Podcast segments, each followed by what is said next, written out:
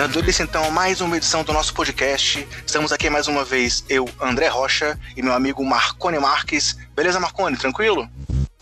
Fala pessoal, tudo bom com vocês? Perdoem a ausência da semana passada, muito bom estar de volta.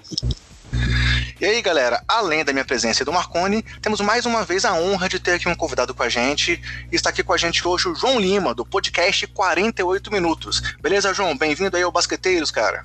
Fala pessoal, fala André, fala Marconi, tudo bem? Muito obrigado pelo convite, uma honra aqui participar, um prazer a gente estar sempre colaborando aqui com a comunidade basqueteira no Brasil, né?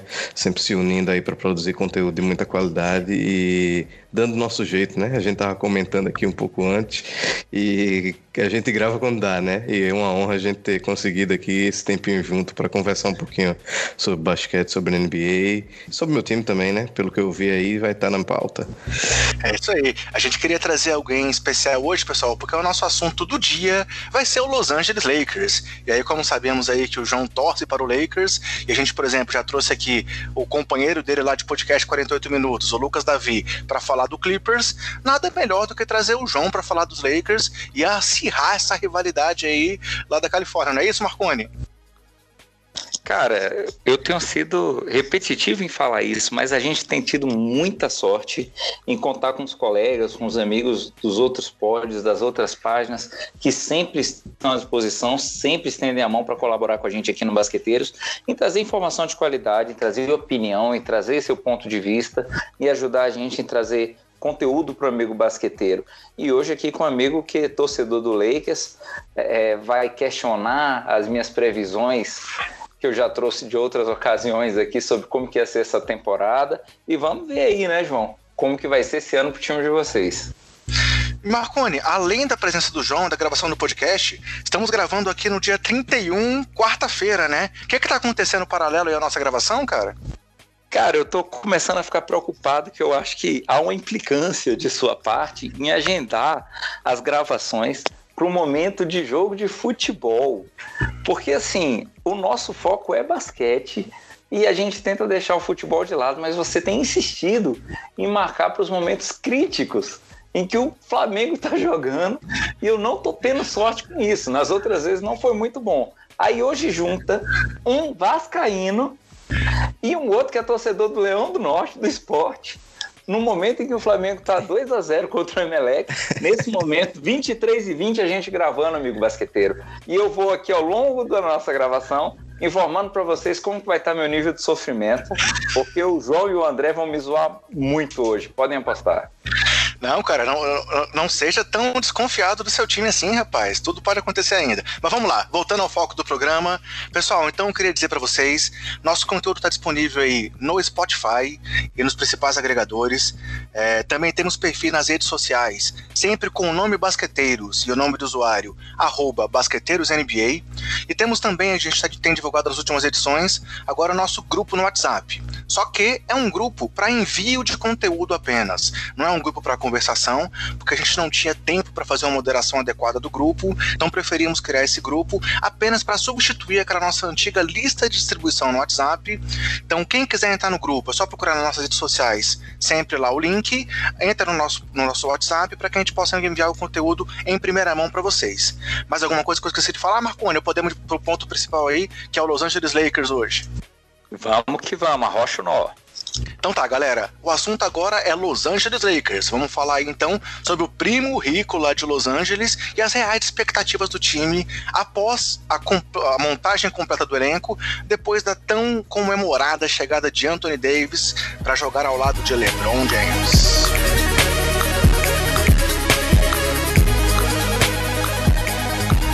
Galera, como a gente estava falando, o assunto principal do podcast hoje é o Lakers. E aí, para começar, João, eu queria fazer aqui um link com o nosso podcast passado. É, vale a pena até a gente falar, ó. Desde que a gente comentou aí o inédito e surpreendente título do Toronto Raptors, tivemos já um podcast, o nosso podcast 40, que abordou a troca do Anthony Davis, que teve com a gente o Fábio Balaciano e o Gilson Makimoto, torcedor do, do Pelicans. O podcast 41 foi um sobre o draft, onde o Leonardo Sasso estava com a gente, é, do Live College Brasil. O 42, falamos sobre aquele começo arrasador da Free Agency, é, onde estava com a gente o Heitor Facini, a Drica lá do NBA das Minas, o Ayrton, do perfil Blazers Brasil, e o, e o coach galego, também lá do, do Café Belgrado, participou com a gente. E no 43, falamos então do Los Angeles Clippers, da troca lá do, do a ida do Kawhi e a troca pelo Paul George, junto com o Heitor Facine mais uma vez e o Lucas Davi, como a gente já comentou. E no podcast 44, falamos sobre o Houston Rockets, com a presença de Rafael Roque lá do Dois Pontos. E para fechar essa, esse momento que a gente estava tendo até semana passada, no podcast 45, tivemos a presença do Luiz Araújo do Triple Double falando sobre o Power Ranking da NBA. Só que nessa conversa com o Luiz, além de falar do Power Ranking divulgado pela ESPN, a gente falou também um pouco sobre aquela pesquisa dos GMs, aquela, onde os GMs manifestaram sobre as, as movimentações mais surpreendentes da off-season, os melhores contratações, as piores. E tem dois aspectos nessa pesquisa que a gente até comentou com o Luiz sobre isso e que eu vou usar para fazer essa ponte para falarmos do Lakers hoje. Primeiro, foi o fato de que nenhum GM citou LeBron James como o melhor jogador da NBA no momento. O Kawhi teve 12 votos, o Yannis 6 e o James Harden 2. E da mesma forma, nenhum GM citou o Lakers como possível campeão de conferência. Foram 16 votos para o Clippers, 2 para os Nuggets, um para o Jazz e um para o Rockets. E aí o que eu quero te perguntar é isso, João. Isso aí é puro despeito? Ou será realmente que ninguém está acreditando que esse Lakers já pode chegar em algum lugar já na primeira temporada desse novo formato aí, desse novo elenco? Rapaz, eu tô achando é ótimo, porque assim não cria tanta expectativa, né? Mas é, talvez tenha um misto dos dois, né? Eu acho que esse Lakers é, tem muito para provar, né? Isso é muito óbvio, porque é do zero, basicamente. A gente tá falando de uma construção aqui, né? A gente tá falando de um técnico novo que tem suas características e nenhuma delas é basicamente saber comandar um ataque, né? Então a gente tem uma comissão técnica também muito mudada, inclusive com a adição adições duvidosas como Jason Kidd, né? A gente tem o front office sofrendo alterações, né? Com um dos nomes mais elogiados na busca de jovens jogadores, que era o Ryan West, né? saindo da equipe também. E a gente tem uma franquia que está tentando voltar aos moldes antigos de como sempre funcionou na NBA para ela, que é juntar estrelas e construir um elenco de carregadores de piano ao redor delas. A, a, grande, talvez, pegadinha do momento é a ausência de um grande técnico, né? Se a gente for atrás dos grandes títulos dos Lakers, de todos os títulos, basicamente, do Lakers, a gente tem alguém que entrou basicamente no hall da fama dos técnicos, né? E dessa vez a gente vai ter o Frank Vogel. Então, talvez a falta de crença que existe ao redor do Lakers não passe pelo LeBron não ser considerado melhor jogador da NBA no momento, passe mais pela questão do Frank Vogel ter que ser considerado um técnico melhor do que ele foi até agora na carreira, apesar dele ter sido um técnico decente, mas talvez o nível dele tenha que ser outro para esse time do Lakers ser considerado favorito, especialmente com o vizinho, com o seu companheiro de, de estádio, de quadra, de arena, tendo se reforçado de maneira tão bem, tão magistral, com um técnico que, para mim, se não foi o melhor do, da última temporada, foi entre os três melhores, e com a direção que a gente está vendo o que tem feito nos últimos anos. Então, para mim é meio natural que esse Lakers, apesar de LeBron, apesar de Anthony Davis, e é engraçado até quando eu me ouço falando isso, apesar de LeBron e Anthony Davis no mesmo time, a gente não considerar o time como o grande favorito para levar a NBA no ano que vem. Assim, em que pese tudo isso que eu falei, eu não acho que a gente deva considerar o Lakers como um pato morto. Eu só acho que é, temos que ter muito cuidado na avaliação e colocar todos esses pesos, todos esses pingos nos is que eu falei, porque é, eu acho que a NBA mudou um pouco e apesar de duas estrelas terem muito peso, a gente tá vendo muita criatividade na hora do ataque, a gente tá vendo tem que ter uma renovação no jeito de pensar, porque senão você vai se dar muito mal. Então, eu acho que o Lakers pode ter aprendido isso nos últimos anos, porque foram os últimos anos de desgraça muito grande para uma franquia que é basicamente, junto com o Boston Celtics, quem dominou a liga desde que a liga existe. E eu acho que a gente tem que ter muito cuidado com essa avaliação. João. Diga. É, eu tenho. É, a gente geralmente, quando tem falado do Lakers e tal, a gente tem falado muito de elenco, falado de elenco de apoio, falado de rotação, e você trouxe um ponto que é fundamental, que é a questão do papel do treinador, né? Citando o Frank Vogel.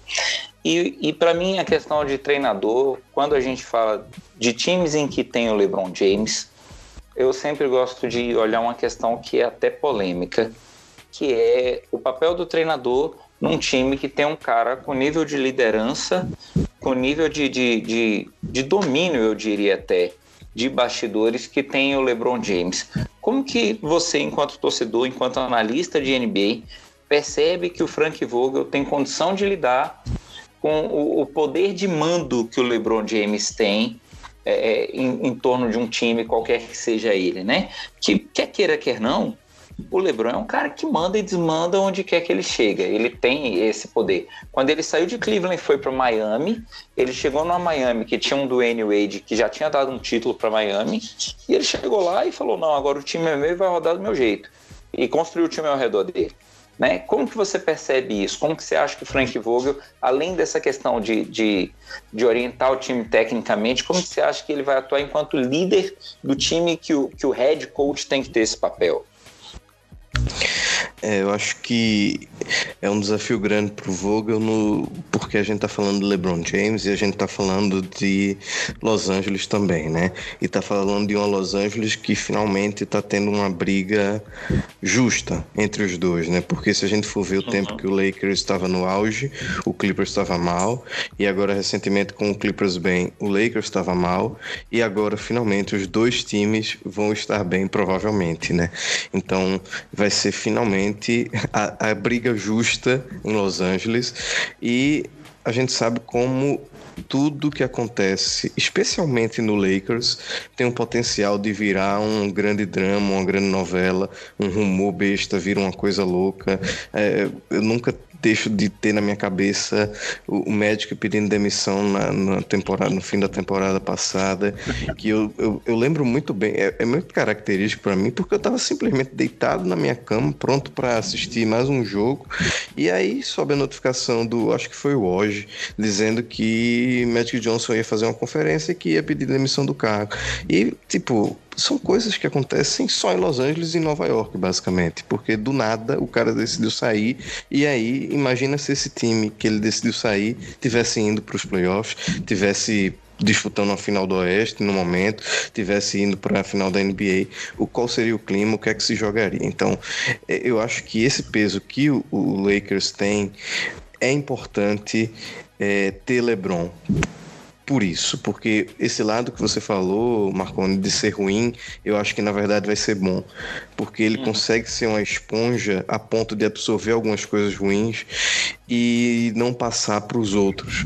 É, é óbvio que eu estou falando isso na tentativa de que ele vai fazer isso agora, porque no ano passado, na temporada passada, ele foi meio que o oposto disso, quando acabou vindo à tona a questão do Anthony Davis, a questão dele ser um amigo do Anthony Davis, e de, basicamente ele ter incentivado essa troca e ter levado toda aquela novela que o Magic fez tudo aquilo que a gente sabe que fez e basicamente vazou todas as propostas de troca o que ia ou não ia acontecer na NBA nos próximos meses. Então, é, eu espero que ele tenha outra atitude agora e eu acredito que ele vai ter, porque eu acho que agora ele está finalmente confortável e satisfeito com o time, porque em primeiro lugar ele foi para Los Angeles pensando na carreira como um todo e eu acho que agora ele está pensando em basquete 100%.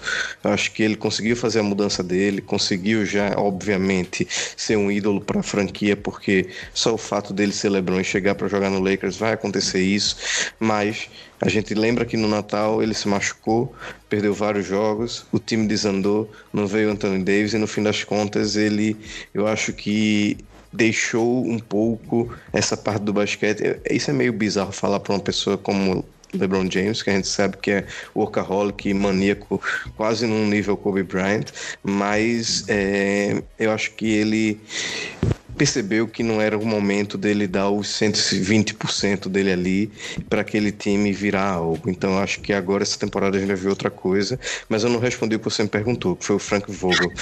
Eu não sei eu não sei se tudo isso ele é capaz de lidar, porque a gente vai pensar que o, Vogel trabalhou em Indianápolis, que é uma cidade que respira basquete e tudo mais, mas que a gente sabe que existe uma certa paciência maior nesses mercados menores. E ele teve um sucesso bem considerável lá, então a gente falar aqui de, de pressão, eu não sei quanto pressão ele sofreu em Indianápolis, no Indiana Pacers, para poder ser mais calejado para essa função.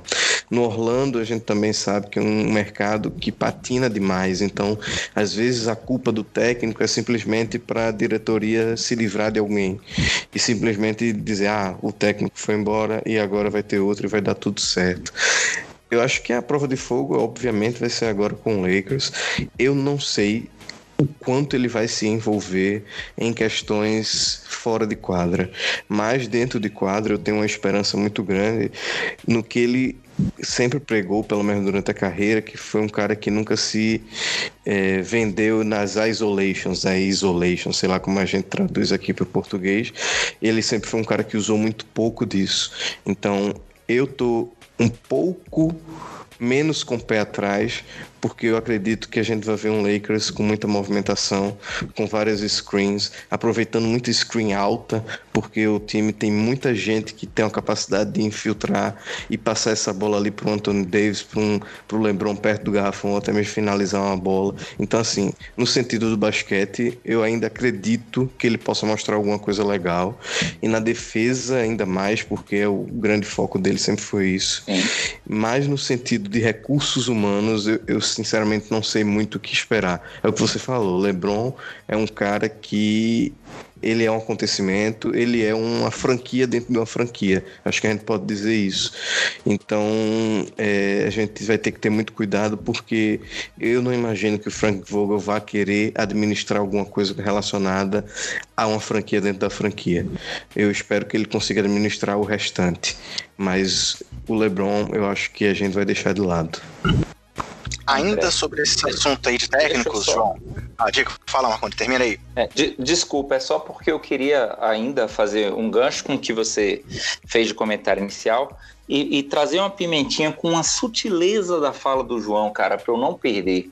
É, quando você estava fazendo é, é, é, o comentário inicial para trazer a fala do João, você falando a respeito da, da GM Survey, né, de que o LeBron não foi indicado como melhor jogador, né, que foi na lista tinha o Kawhi, o Atetokounmpo, o Harden. É, é, e o, o, o, João fez um, um comentário. Teve uma frasezinha muito sutil, João, que eu vou trazer ela para a gente botar uma pimenta aqui para o que eu vou te perguntar agora, só para não perder.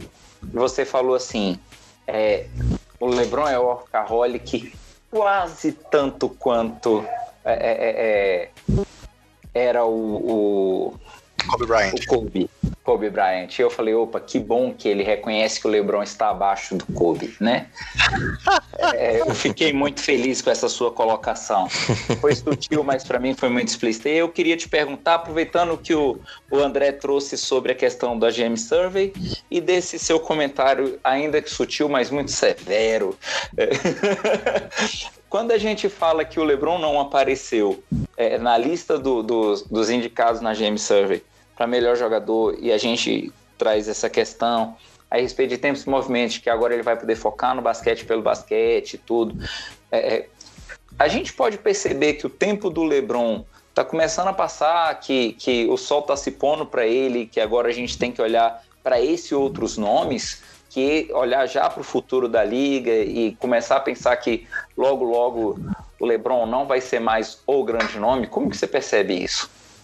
Hum, não acho isso. Eu acho que é, grandes caras com essa mentalidade do basquete, como ele, como Kobe Bryant, como Tim Duncan, eles conseguem se manter relevantes até o momento que basicamente eles quiserem ou que o corpo deixar.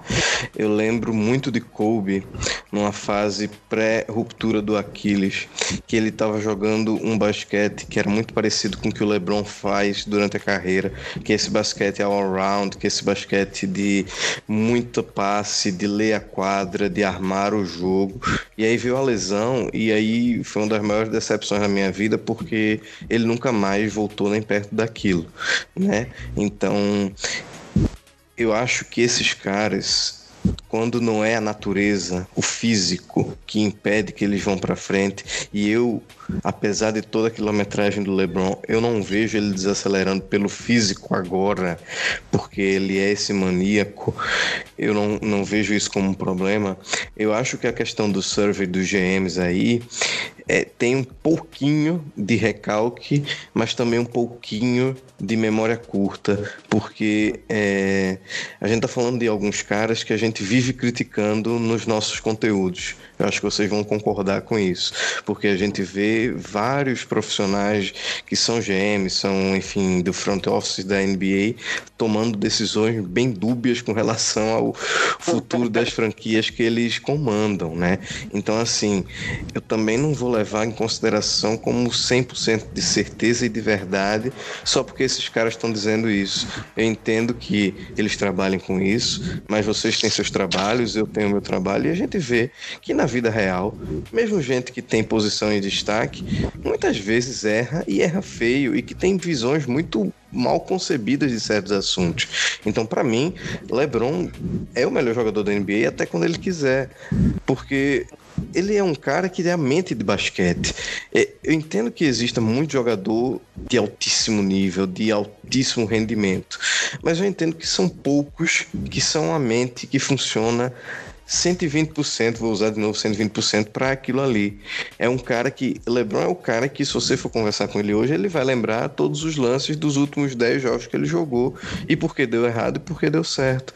Então, assim, caras como ele, caras que, para não ficar só como jogador, caras como Popovich, como Phil Jackson, enfim, eu acho que eles vão ficar no topo até quando eles quiserem.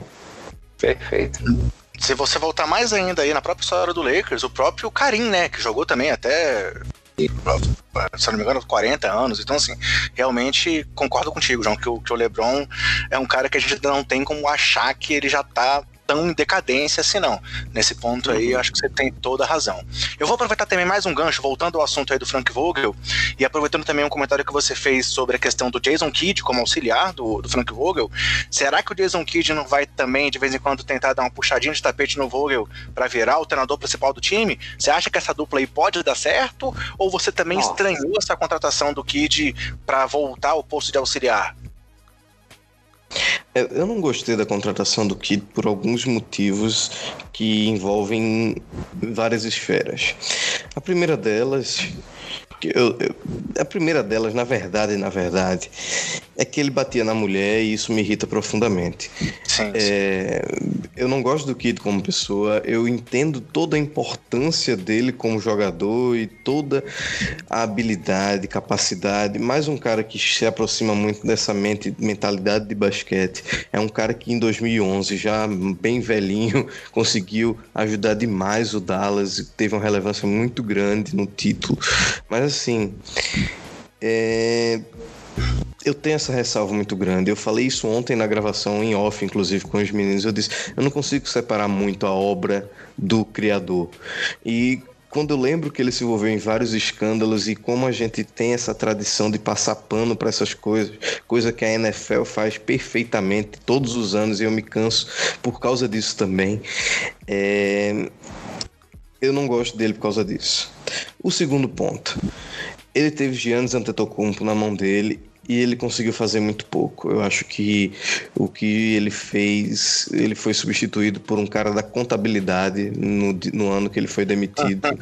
Eu nem lembro o nome do cara e a gente sabia, olhava para a cara do indivíduo, sabia que ele não podia ser técnico e eu acho que é uma decepção muito grande quando você vê um cara que teve a carreira que ele teve, que é um cara que sempre foi considerado muito inteligente, sempre teve uma leitura da quadra, um bom defensor, um bom armador, recordes e recordes de triple-double até chegar Russell Westbrook. Então, eu acho que eu tenho essa decepção dupla com ele e ainda teve todo esse burburinho desde que ele foi anunciado, que ele poderia muito bem, primeiro, que ele é muito bem quisto no front office, então ele poderia muito bem em algum momento tentar se aproveitar para virar o técnico do Lakers. O que eu não acho impossível, porque eu espero qualquer coisa do ser humano. Nosso amigo Marcon deve estar muito feliz agora, porque o Flamengo defendeu um pouco.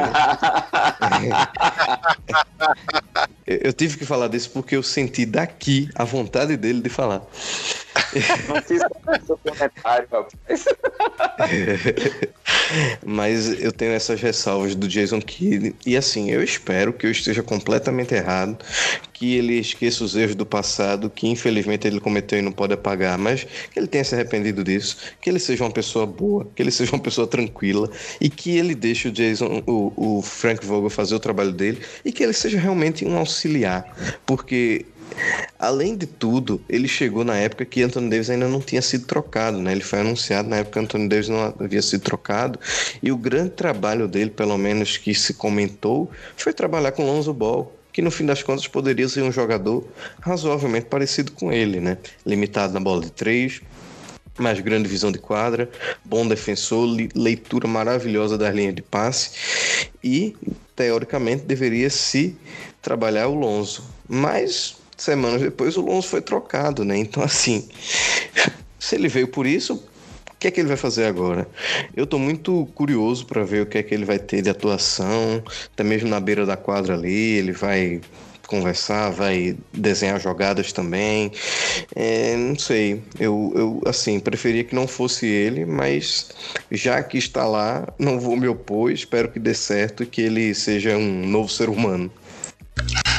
Mais uma vez, aproveitando sua deixa aí que você começou a falar um pouco sobre a questão da formação do elenco, é, e aí lembrando um podcast recente do pessoal do Nera do Garrafão, onde realmente eles falaram da, dessa questão dos Lakers, até se eu não me engano chama Cidade das Estrelas, e eles falam sobre essa questão do, do, do time do, do, Lakers ser um time que atrai muitos free agents, desde lá da época do Chamberlain, passando pelo Karim, Shaq, e agora podemos dizer claramente da questão tanto do LeBron como do Anthony Davis querendo ir para lá. É, quero aproveitar essa deixa aí desses dois últimos, dessas últimas duas adições de grandes estrelas e te perguntar especificamente sobre essa encaixe dessa dupla. O que, que você acha? É, é, LeBron e Davis, como é, como é que isso vai funcionar dentro de quadra, esses dois jogadores aí gigantescos, sei lá, top 5 ou top 10 da NBA, como é que vai ser o encaixe dos dois nomes em quadra? Eu acho que, só antes do João comentar, eu acho que com essa outra defesa de pênalti, essa classificação, a chance da dupla funcionar bem é uma boa. pô, Marconi, então dessa, dessa vez não deu certo minha, minha, minha ideia de, de, de, marcar o podcast pra atrapalhar o jogo, pô? Não, quebrou, quebrou a maldição, ufa. Vamos voltar a gravar na terça-feira, então. Mas vai lá, João, Mas... responde a pergunta. Voltemos ao basquete. Mas em compensação, você tem aí a possibilidade de gravar durante mais duas quarta-feiras que tem a Libertadores e atrapalhar novamente o Marconi, né? Então, é, bem, bem, bem pensado, bem pensado. Legal. Mas sobre essa questão, acho que o encaixe dos dois é, é perfeito. Assim, o LeBron é um cara que é, nessa NBA atual de, de pick and roll basicamente o tempo todo do jogo. E como eu falei, o Vogel gosta mais de screens e gosta mais de desse lado do jogo do que necessariamente colocar a bola na mão de um cara para resolver. A gente tem um dos caras que consegue conduzir essa bola muito bem nesse pick and roll e outro cara que consegue fazer a, a parede de forma magistral porque existe muita possibilidade a partir desse corte, né? A gente pode ter um LeBron infiltrando a gente pode ter um LeBron passando, pode ter o LeBron até chutando de três, apesar de não ser o ponto forte dele também, ele não, não vai morrer com essa bola de três dele. É, é mesmo serve para o Anthony Davis que pode sair do, do, da, do screen e ir em direção à cesta e aí ele tem uma voracidade e uma força incrível para ser marcado é muito difícil então se houver uma troca um homem menor ficar com o Anthony Davis é basicamente pedir para chegar logo a ajuda e aí vai abrir alguém. Então, assim, eu acho que a montagem ao redor deles dois agora foi finalmente acertada, né? Eu espero que por exemplo, um Caio Kuzma consiga melhorar um pouco o seu aproveitamento de três.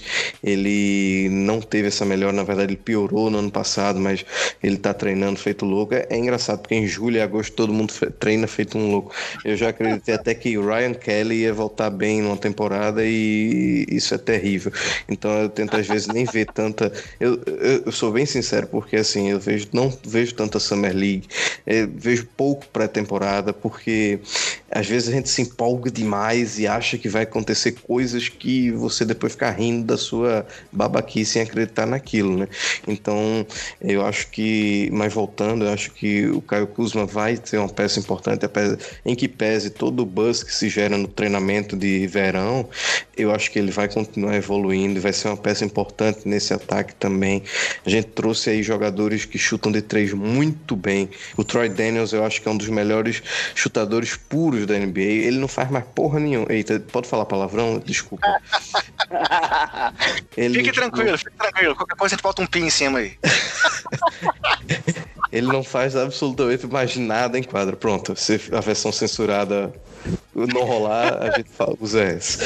E, mas ele chuta a bola de três muito bem. O próprio Queen Cook, que é um armador que não arma, é um armador que não infiltra, mas é um cara que no, no catch and shoot é muito bom, tem experiência de playoff, jogou no Golden State, tem uma capacidade muito boa de adicionar algo nesse time. Então, é, até mesmo as peças menos valiosas, menos caras, como um Jared Dudley, que já foi um melhor chutador de longa distância, mas ainda chuta, tem um valor, tem seu valor. Eu acho que todo esse time agora, finalmente, foi construído de uma forma um pouco mais digna, com o sentido que vai ser trabalhar esse ataque LeBron, Anthony Davis e eles e eles como peça de apoio, todos esses outros como peça de apoio. A ressalva fica para o nosso querido Rajon Rondon, né, que até hoje ninguém entendeu por que renovaram com essa desgraça, mas vamos ver se ele se sente um pouco mais motivado. Eu fico meio triste, na verdade, porque é um cara que já foi All Defensive da NBA duas ou três vezes, se eu não me engano. Não estou nem verificando aqui, mas acho que foram três. E é um cara que ainda é novo, né? Eu acho que tem 33, 34 anos é, e joga com a displicência que ele tem jogado, não só na defesa, mas também no ataque. Me irrita um pouco que eu acho que ele virou um pouco pedante no sentido de, ah, eu vou resolver todas as jogadas com um passe super maravilhoso que eu vou fazer fazer aqui pelo meu cotovelo direito e aí vai dar tudo certo. Eu acho que se ele conseguir ter uma utilidade maior, sendo mais humilde, vai ser uma peça muito boa para o Lakers. Mas o que a gente viu no ano passado não foi isso, né? Então eu fico meio triste, na verdade, porque era um jogador que eu sempre gostei, apesar de ter começado no Boston e em 2008 eu tê-lo odiado com todas as minhas forças. Eu gostava do jogo dele, até comentava com um amigo meu que eu acompanho desde quando a gente ouvia Lakers no rádio ainda, de madrugada, ficava procurando é, o link da KVTA para poder ouvir os jogos do Lakers. E porra, esse rondo seria massa, né, gente? Mas isso também não quer dizer nada, porque eu já comentei com esse mesmo meu amigo, dizia, porra, Josh Howard seria massa no Lakers. E é, pode ter sido só um momento de devaneio.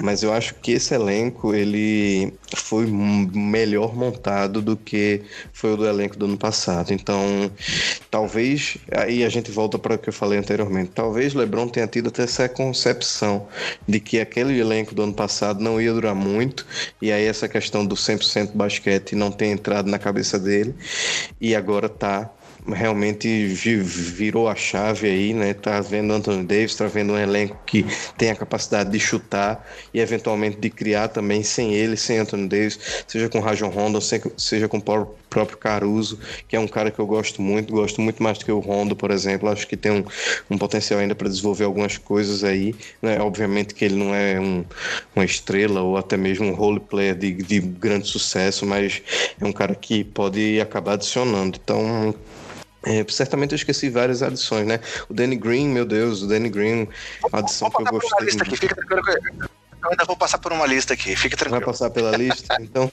eu acho que, que a gente vai ver um, um, um, Lakers muito baseado nessas trocas, nessas movimentações que o, que o Vogel gosta muito e basicamente em screens, né? Seja é, flare screen, todas essas derivações de screens, o, o, o eterno pick and roll, umas screenzinhas mais altas, aquelas alinhadas do lado do garrafão que fica todo mundo ali, passa o time para o outro lado, enfim. Eu acho que a gente vai ver muita coisa relacionada a isso e vai ter uma evolução com relação ao que o Luke Walton fazia. É, e eu tô bem ansioso para ver isso, porque eu acho que LeBron e Anthony Davis se complementam muito bem. Dois comentários sobre essa sua fala aí, é, última. Primeiro, realmente, quando o Caruso foi anunciado a renovação, eu até coloquei no Twitter lá, para separarem a taça já, porque estava garantido o título do Lakers, graças ao Caruso. Mas, sem brincadeiras, brincadeiras à parte, é, no programa passado, inclusive, eu falei aqui também sobre essa questão aí da dupla do, do, do, LeBron e Anthony Davis. Eu falei que ao mesmo tempo que eu entendo, quando você olha lá o Power Rank da ESPN vê LeBron, o time que tem LeBron James e Anthony Davis na sexta posição de um power ranking é algo que me traz um sentimento contraditório. Beleza, eu entendo que tá, tudo bem, os outros times podem estar mais é, evoluídos, eles colocaram Bucks e Nuggets como times é, melhores, até para a sequência do trabalho, colocaram Clippers também em terceiro, por conta talvez do, do, dos dois grandes nomes que chegaram lá, Philadelphia, Houston também pela questão da chegada do, do Westbrook, mas assim, me, me, estranha ver que um time que tem LeBron e Anthony Davis está apenas em sexto no Power Ranking. Então concordo contigo que eu também acho que o encaixe é, é, tem tudo para dar certo e que dessa vez o Lakers montou realmente um elenco em torno desses nomes, um elenco funcional e não aquela loucura que foi a temporada passada, né? É, eu acho que é, fazendo os ganchos aí agora, você pegar um Denver e colocar na frente do Lakers, eu não acho que o Denver tenha se movimentado para merecer isso, e por mais que o Denver seja incrível, o Jokic seja Jeremy um jogador mais. É, Jeremy Grant chegou. É, é um bom jogador, inclusive, né? Mas, assim, eu, eu entendo, o, Denver foi perfeito na temporada regular passada, lutou até o fim pela primeira posição do Oeste, um Oeste complicadíssimo, e eu acho que eu até me empolguei demais por causa disso. Eu senti, não sei você, uma decepção muito grande do Denver nos playoffs. Eu sempre acreditava que ia dar um nível muito maior de de basquete, de. Putz, eu não, eu não acreditava nunca que fosse encontrar tanto problema contra um Portland sem o Nurkic, sabe? Assim, aparentemente era para ser um time que deveria ser batido com tranquilidade por alguém que estava tão bem com um candidato a MVP, pelo menos por boa parte da temporada, sabe? Então, assim, o Denver, para mim, eu até vi um. Acho que o The Ring essa semana publicou um artigo falando que será que o Denver realmente consegue dar algum passo a mais ainda? E, assim, eu já teria ido atrás de trocar o Gary Harris há muito tempo, tentava uma estrela maior, alguma coisa nesse sentido, mas o time tá. tá é, amarrado agora, né? Teve que pagar 30 milhões para o Millsap essa temporada, porque senão ia perder e realmente não ia é, substituir a altura do Millsap. Mas enfim, é, fiz esse parênteses do Denver só para dar um exemplo que às vezes existe um ranço muito grande com relação ao Lakers, numa pegada aí que até o Marconi acho que vai concordar, meio o, o Flamengo em alguns momentos, né? Eu acho que quem não é torcedor do Flamengo tende a não gostar do Flamengo, né? Então eu acho que quem não é torcedor do Lakers tem essa tendência a não gostar e não querer que o Lakers seja campeão de novo. Eu acho que é mais até do que o próprio Boston, né? Que tem 17 títulos, mas o, os 16 do Lakers parece ser um incômodo maior. E o mesmo serve pro, pro o mesmo critério que eles usam para colocar o Lakers mais abaixo, ah, é novo, ah, Anthony Davis e LeBron podem eventualmente não funcionar, o que é basicamente impossível, mas você tem um Houston com Russell Westbrook e James Harden, que na, na teoria... pura. É, mas na teoria a gente imagina um Westbrook infiltrando com toda aquela volúpia dele, que se não conseguir pontuar, passando a bola pro Harden, que vai estar tá a cinco passos da linha de três e vai meter uma bola de três. Mas na prática a gente sabe que simplesmente eles podem se odiar em 15 jogos porque estão vendo que não estão tendo bola suficiente, né? Então, assim, é, dois caras que tiveram um relacionamento lá atrás, quando eram jogadores completamente diferentes e que a gente está aqui considerando agora posições completamente distintas. Os dois já venceram MVPs, né? Os dois já foram líderes da equipe e agora tem claramente um dono e o outro é um cara que não tem a cabeça no lugar, né? Então, assim, é engraçado como, como os conceitos e os, os critérios, eles se modificam de acordo com o que a galera quer dizer, né? É, o mesmo que eu falei para os GMs serve para os jornalistas da, da, da americana. A gente bebe muito, obviamente, da fonte deles, mas eu acho que a gente precisa saber muito filtrar, porque nem sempre eles estão... E eu falei muito isso no Twitter essa temporada, essa pós-temporada, porque o que tinha de perua, né, de rumor falso de que fulano ia para tal lugar, de que Kawhi já tinha comprado uma Range Rover em Los Angeles e que depois ele comprou um helicóptero em Toronto e, e aí LeBron deu um quarto na casa dele para Anthony Davis. E tudo isso que a gente fica acreditando porque a gente quer acreditar, mas teve uma hora que ninguém aguentava mais porque era só rumor e não tinha notícia, né? E aí eu, eu falei muito isso, a gente tem que ter muito cuidado, mesma forma de GMs lá, a gente tem muito cuidado com os jornalistas de lá, né? Nem tudo que eles falam vai ser verdade. E a gente, obviamente, tem que fazer a nossa crítica aqui, porque nós somos seres humanos, né? Pensantes, a gente precisa relativizar tudo. Legal. Falando então da, da questão do elenco, você citou aí já alguns nomes. Eu vou só passar aqui para quem ainda não está familiarizado com todo mundo que está no elenco do Lakers agora. É, além, claro, de LeBron e Anthony Davis, continuaram na equipe. Você já citou o Rajon Rondo, também ficou lá o KCP, né? O, o quem estava buscando o Pope, o Caio Kuzma, que nós já, já citamos também, o Caio Kuzma, o já veio Magui e o Alex Caruso. E as chegadas foram de Danny Green, é, que acabou de ser campeão aí com o Toronto Raptors, o DeMarcus Cousins, Quinn Cook, é, também campeão pelo. É, já foi campeão pelos Warriors, o Jared Dudley, que você também citou, é, o Avery Bradley, o Troy Daniels, aí um chutador de três, e o Costas Antetokounmpo, né, o, o, um dos irmãos aí do Yannis, com um contrato two-way. É, Claro, como a gente já comentou aqui, é um elenco muito mais funcional do que o anterior. Tem especialistas em defesa, como Green e Avery Bradley. É, tem arremessadores, né? O próprio Green também. O Bradley também era, era um 3D lá na época de Boston. Teve alguns altos e baixos depois que saiu de Boston, mas também tem grande potencial. O próprio é, Troy Daniels é um arremessador. Quinn Cook também. Mas eu queria te fazer uma pergunta. Você pode até passar por esses nomes se quiser, mas eu queria também te perguntar qual é a sua expectativa nesse novo esquema, com esse novo novo treinador. Você falou muito aí de como é que realmente é, é, é, é, o Frank Vogel trabalha as equipes dele, e é um trabalho bem diferente do que aconteceu no ano passado, por exemplo, lá no Golden State Warriors, são estilos bem diferentes. Como é que você espera o encaixe de DeMarcus Cousins nesse time? Você acha que ele pode, enfim, demonstrar um pouco mais do que a gente conhecia dele pré-lesão? Ou você não tem expectativas que o Cousins vai ser talvez aí o terceiro nome do Big Three desse Lakers?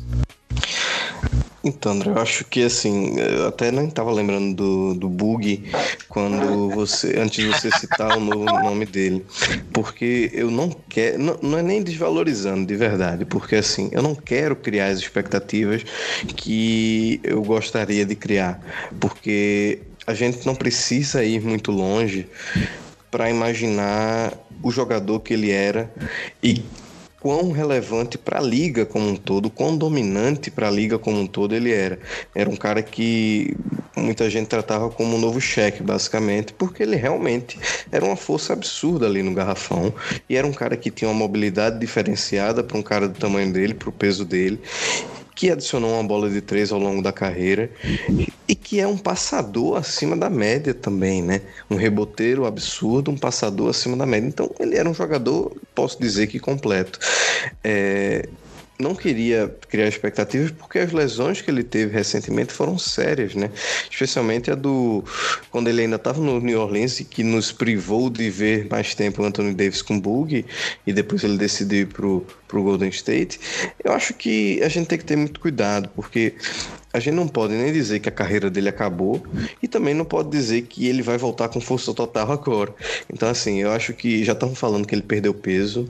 É, Para a lesão tão grave que ele teve. Outros atletas voltaram bem, mas depois de uma temporada como ele passou agora, uma temporada meio que se recuperando. Então talvez a gente realmente não devesse esperar muita coisa dele na última temporada. E eu acho que o grande trufo do Lakers foi esse aí, porque eu acho que ele vai ganhar, sei lá, 3.5 milhões, né?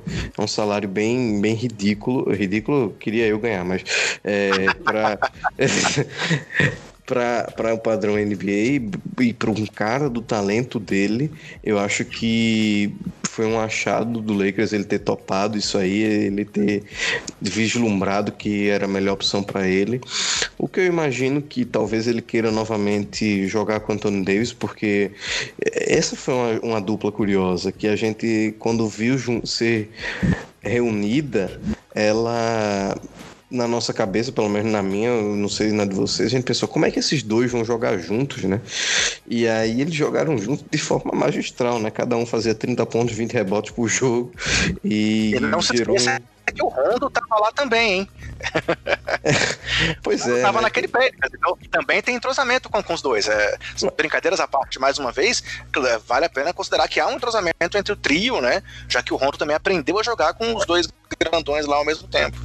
Não, é verdade o que você fala assim. É, a gente faz piada muitas vezes, mas depois quando a gente para para assistir alguns, algumas coisas da NBA antiga, de títulos, como os títulos aconteceram, alguns detalhes, a gente vê, porra, um Rondo às vezes é uma peça que não vale nada, mas que é um cara que já jogou com o Davis e com o Cousins e que ano passado jogou com o LeBron James, né? Então ele tem um conhecimento de todo mundo ali.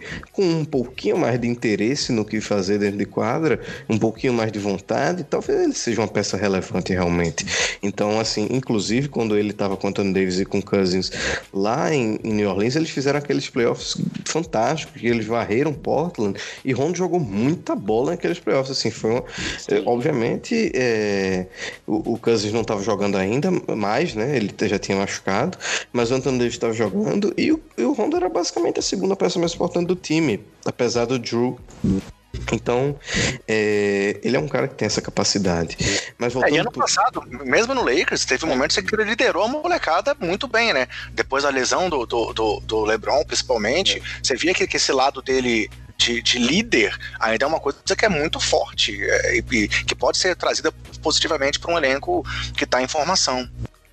É, eu acho que ele precisa um pouco de vontade, na verdade, e que talvez seja um momento para ele ter vontade, né? porque se ele não tiver vontade agora com LeBron James e Anthony Davis, e como você bem lembrou, o Bug, que ele já conhece, já jogou, e, e, aos 34, 35 anos da carreira dele, ele não vai ter mais vontade de nada, né? Então, assim, se ele topou voltar, dinheiro realmente ele não precisa, é porque ele quer alguma coisa. Então, é, vamos dar esse crédito final para ele, vamos nos tomar essa dose de ilusão ilusional aqui, porque assim, eu realmente não acredito algo do Rondo, mas se ele quiser voltar a ser aquele jogador de alguns anos atrás, eu tô bem grato.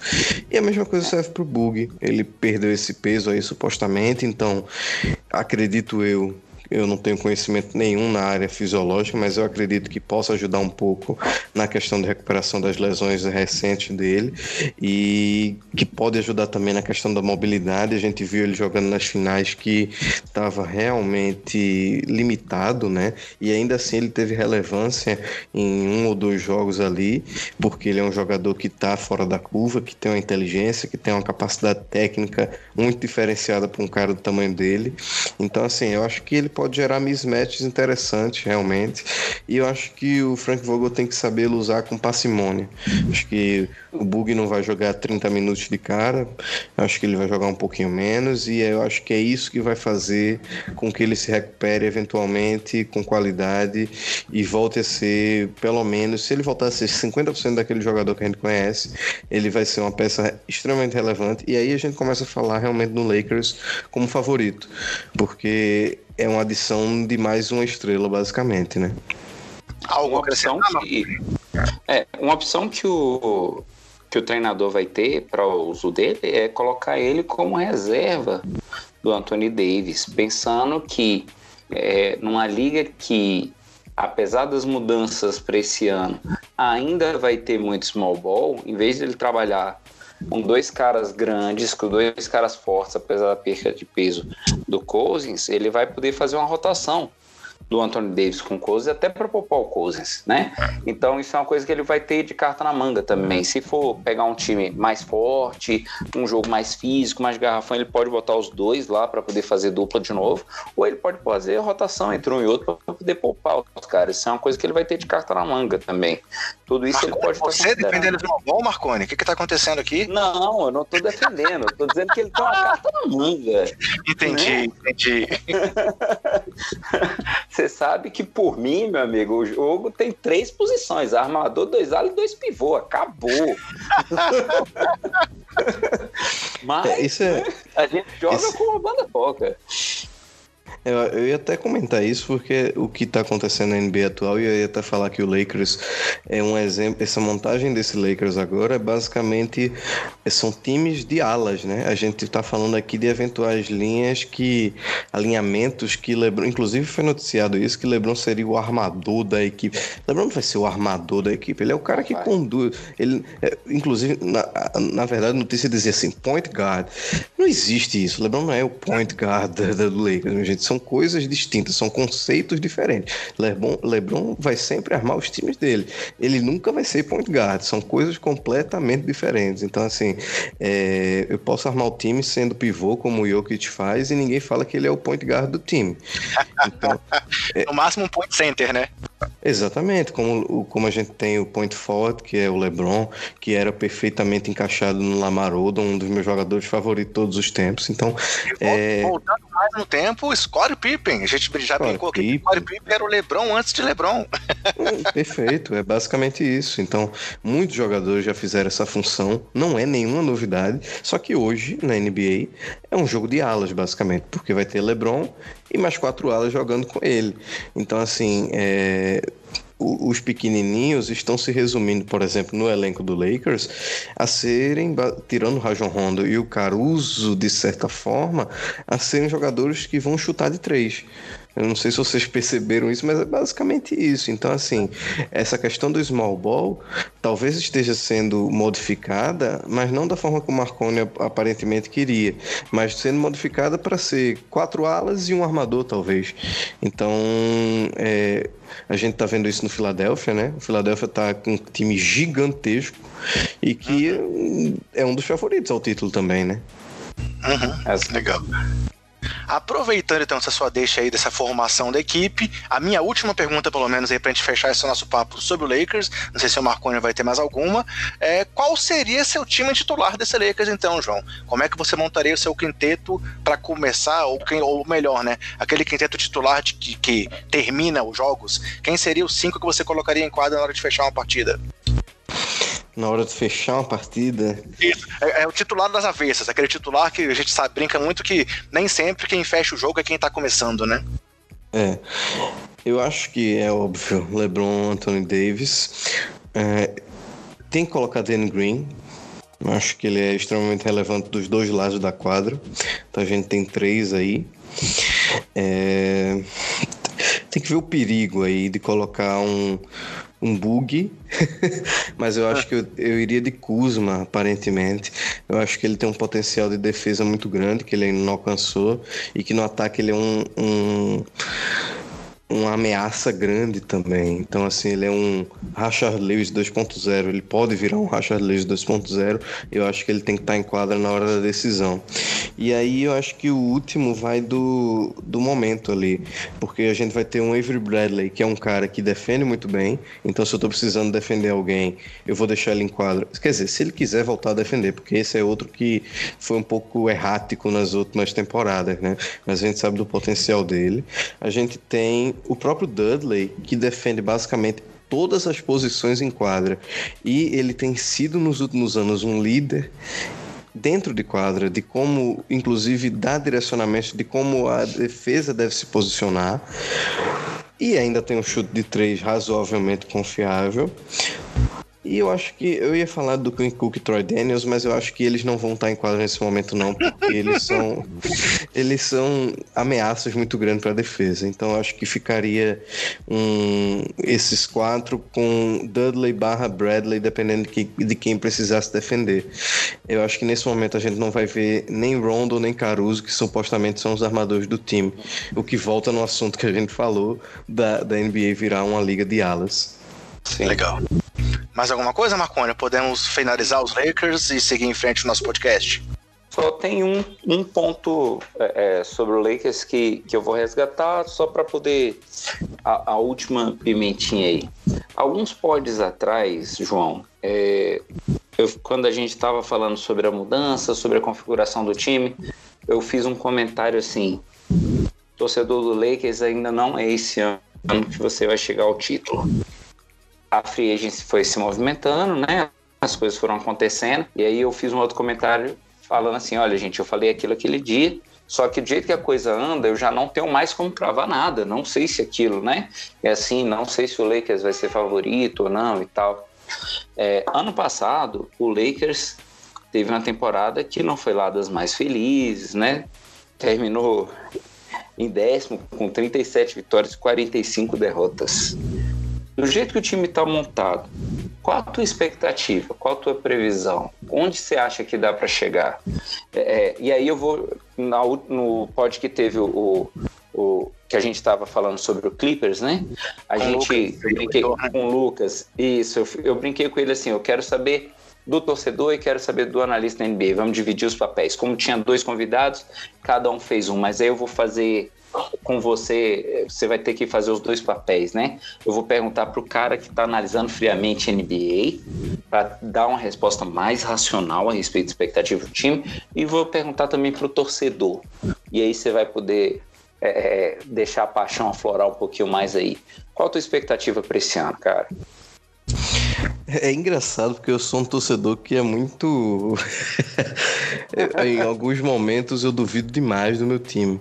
É, mas você falou da. Eu vou aproveitar meu momento torcedor e utilizar para fazer um gancho que você falou da temporada passada ter sido um pouco decepcionante. Mas eu vou lembrar aqui que até o Natal, mais ou menos, que eu vou falar de novo do jogo do Golden State, que a gente surrou o Golden State. É, o, o, Lakers, pelo menos no 48 minutos, inclusive a gente fez um podcast que deveria ser apagado do servidor, que foi falando dos times que estavam garantidos nos playoffs. E o Lakers entrava numa dessas. Então, assim, a gente acabou perdendo o LeBron, e geralmente os times que perdem LeBron não se dão muito bem, né? E ainda assim foram 17 partidas sem ele, o time completamente desandou, e aí ficou aquela desgraça que a gente viu no fim da temporada é, agravada pelo, pela novela Magic Johnson e todas as suas faltas de habilidade para conduzir algumas coisas. É, eu acho que o time já tinha um potencial natural se tivesse continuado mesmo e talvez com a troca de comando técnico, mas eu fiquei mais otimista com esse novo elenco, apesar das, é, das dúvidas. Né? Quando o Anthony Davis foi trocado, todo mundo falou muito, ah, mas deu muita coisa, ah, mas deu fulano de tal, deu Lonzo, deu o Ingram, deu o, o nem lembro mais quem deu, Josh o Josh Hart. Hart. E é engraçado. Hart, isso. Isso. E, e e engraçado como todos esses caras não prestavam quando estavam no Lakers, né? Porque o Lonzo foi extremamente criticado e quando foi pro Pelicans já virou o novo Jason Kidd, né? E assim, o Ingram, todo mundo falava, puta merda, esse... Eita, de novo palavrão. Caramba, esse cara não... É... Esse cara não desenvolveu e tal, era o novo Kevin Durant e não desenvolveu. O cara tem 21 anos, né, minha gente? Vamos, vamos ter uma noção aí, né? 21 anos, se você no seu trabalho, eu garanto garanto que deve ter até um estagiário com a cidade, porque é, e o menino deve fazer coisa errada pra caramba. Então, vamos ter cuidado com o que a gente tá falando, né? E o Ingram, inclusive, passou recentemente por um problema de saúde grave, né? Então, tá todo mundo agora achando que ele é novo Kevin Durant de novo e tá esquecendo algumas coisas. Então, assim, é, apesar dessa troca ter gerado todo esse buzz, todo mundo ter dito, ah, mas se livrou do elenco todo, agora só tem Kuzma, LeBron e Anthony Davis eu acho que, digamos, se o otimismo ali estava na faixa dos 70%, 60%, com a Free Agents que a gente fez, apesar da novela Kawaii não ter virado uma novela Kawaii com final feliz para o Lakers, eu acho que a resolução foi muito boa. Eu gostei muito de você trazer um, um Danny Green, porra, um cara com, de novo, um cara com um jogador, um pedigree de, de campeão, foi campeão no Spurs, foi campeão no Toronto importante, com jogos importantes, na verdade, né? Assim, por mais que ele tenha passado por altos e baixos em alguns momentos, ele sempre teve atuações relevantes nas finais da NBA em algum momento. Isso é uma coisa que, para mim, define muito bem o tipo de jogador que você quer no seu elenco. Então, você tem um cara desse que defende em alto nível, que tem um jogo de perímetro muito bom. Você trouxe um, um Jared Dudley, que o povo desvaloriza muito, mas que tem uma coisa de glue guy. Não vou comparar com o Draymond Green, mas eu tô dizendo numa função como o Draymond Green faz no Warriors, como vários outros jogadores fazem ao redor da liga e que ele pode fazer, obviamente, em 15 minutos de quadra, quando ele tiver com a galera do, dos reservas, enfim, quando tiver jogando contra os reservas do outro time. Então, é, acho que pode ter uma, uma ser uma referência para os jogadores que estão vindo do banco. Essa renovação com Caruso, achei fundamental. Traz Troy Daniels, que é um jogador que arremessa muito bem. Traz um Ever Bradley, que arremessa bem, que defende bem, se quiser, né? Porque ultimamente não tem feito isso. Então, assim, a montagem desse elenco, como a gente falou, me deixou um pouco mais otimista.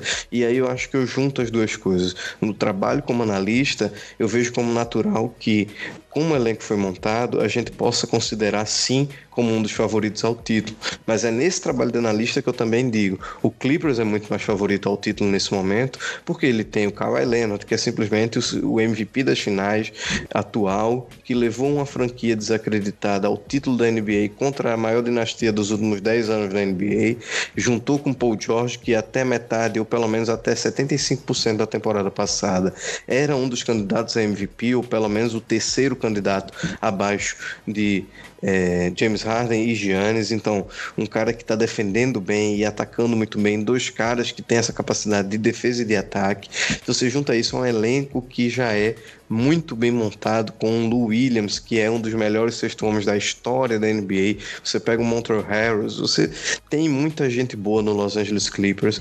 Patrick Beverly, um dos melhores defensores na posição.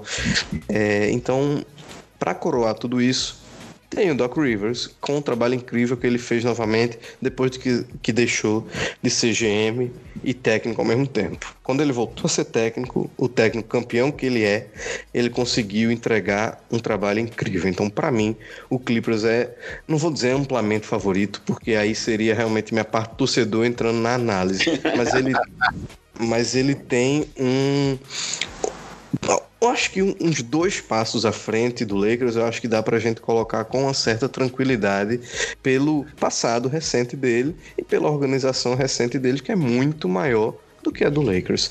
Mas eu não vou dizer que o Lakers aqui não tem chance de vencer o título no ano que vem, porque tem muita chance de vencer. Você não pode considerar que um time com LeBron e Anthony Sim. Davis não pode vencer um título, ainda mais no NBA, sem o Warriors sendo o Warriors recente e sem o outro time, o atual campeão, por exemplo, totalmente enfraquecido. Então, eu acho que a gente tem agora três ou quatro times ali, o Bucks, o Lakers e o Clippers, basicamente lutando mais por um título. E eu, eu não duvido eu até ia falar, encaixar isso aqui em algum momento, mas eu gostei muito da off-season do Utah Jazz. Eu acho que se reforçou de uma uhum. forma fantástica. Sim. E assim, eu acho que a gente tá falando pouco desse time, tem que ter um pouco de cuidado, que eu acho que é capaz de, inclusive, ultrapassar um Denver da vida, é, um Houston da vida. É, por mais que não tenha esse star power que a gente tanto fala que o Houston tem, né, com dois caras absurdos, mas tem um elenco que está sendo montado é, é, preciso, né? O cara tá, o, o GM novo dele está sendo cirúrgico. Então acho que a gente pode colocar sim quatro ou cinco times com possibilidade de título pro ano que vem. Legal, legal. Satisfeito, Marconi? Demais, vamos que vamos. Então, João, podemos dizer que quando o Lucas esteve aqui e falou que qualquer títulozinho de conferência já deixaria ele feliz, foi uma falsa modéstia? Lucas, eu acho que pode ter sido, mas é, é porque também para ele é complicado, né? Que é um time que nunca ganhou a conferência também, né? consegui, então... eu queria chegar na provocação, enfim, eu consegui. mas, mas eu não eu, eu acho que ele não vai estar satisfeito com isso, porque é um time que tem Kawhi Paul George e é um time muito forte. Então, eu, eu não vou estar satisfeito se o Lakers for campeão, não for campeão. Porque, por mais que eu acredite que não é o favorito, é óbvio que, como torcedor, eu quero que ele seja o campeão. É óbvio que eu vou ficar muito puto se chegar na final da NBA e perder. Então, eu quero que o Lakers seja campeão. Não acho que seja o favorito, mas eu quero que seja campeão. Acho que Lucas acha que é o favorito e acha que quer ser campeão também, mas ele vai ficar na falsa modéstia aí. Na zica reversa. boa, boa. Então, assim, pessoal, a gente fecha esse bloco bem legal sobre os Angeles Lakers e vamos trazer mais assuntos aqui para conversar com vocês ainda nessa edição do podcast.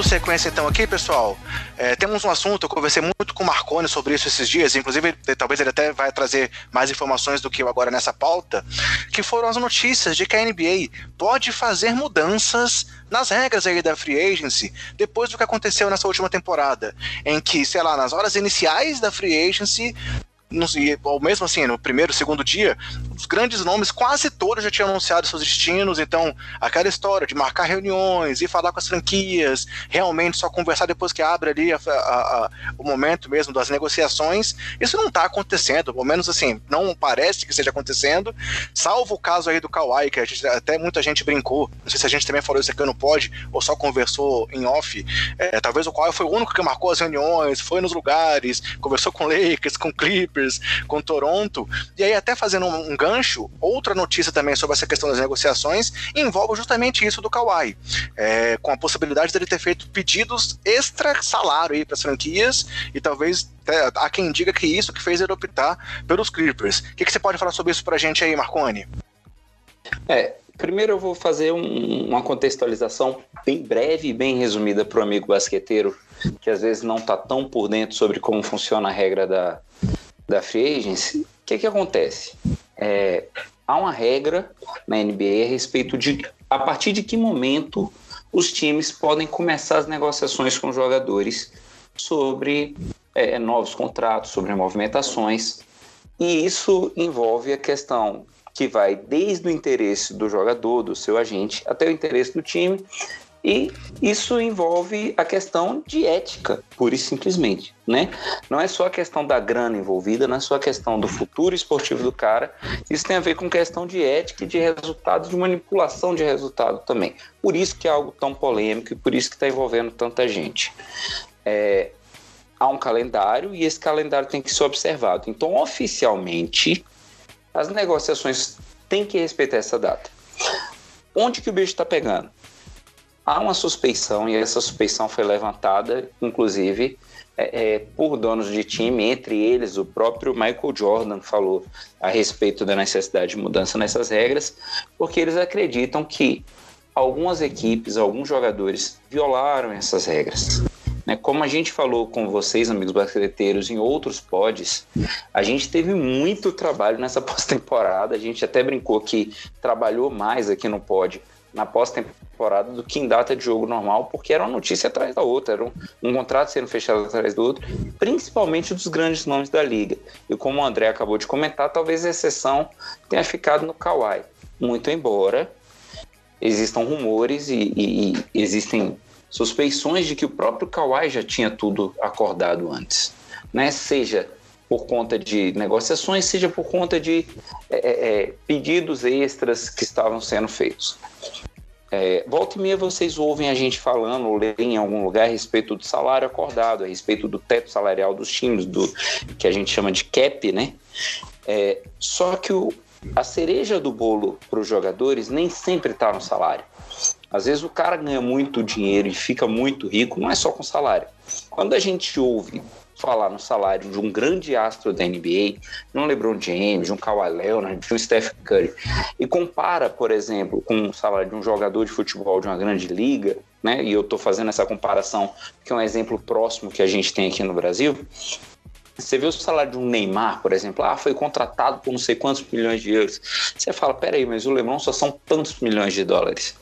O grande lance do salário do cara está nas outras vantagens que ele tem de patrocínio, de, de apoios extras que o cara tem. E aí, essas negociações na, que entraram também em investigação sobre o que, que teria de vantagem extra que esses caras já estavam negociando fora antes do prazo previsto. E o que, que acontece? É, se isso for confirmado, eu não creio particularmente, aí opinião pessoal particular individual da minha pessoa, como dizia o pessoal do Rock Golden MTV, eu não acho que eles vão mexer na, na, na, na free agency desse ano, mas talvez eles façam regras mais severas para o ano que vem ou para os próximos anos. É, e como eu disse, é uma questão de ética que está se envolvendo. Imagine você que o seu time tem um jogador e que ele já está tendo uma negociação para ir para um outro time no meio da temporada isso pode gerar algum tipo de manipulação de resultado, né? Se o time que ele vai no ano que vem pode ter um resultado diferente no draft, né, na loteria ou no playoff, será que ele não vai ter algum desempenho diferenciado no jogo contra aquele time para favorecer o time dele no futuro, caso o time dele atual não esteja tão bem? Tudo isso é questionável. Então, esse é o, o ponto, essa é, é, é a denúncia e esse é onde o caso está mais pegando e onde é mais polêmico no momento. E você, João, o que, é que você acha dessa história aí? Você acha que realmente deve ter mudança, não deve. É, tem, tem tido muita situação em que há aí as multas pelo temper, né, pela, pelas conversas anteriores às negociações. Teve até o caso do Doc Rivers, que comentou que o Kawhi era o melhor jogador e até depois ele acabou assinando aí com o próprio Clippers. É, é, o que, que você acha? Você, o, o, o, Magic Johnson foi um cara que sofreu muito com isso. Inclusive, uma das coisas que ele disse quando ele, ele pediu demissão foi que ele queria poder voltar aí pro Twitter comentar sobre os jogadores.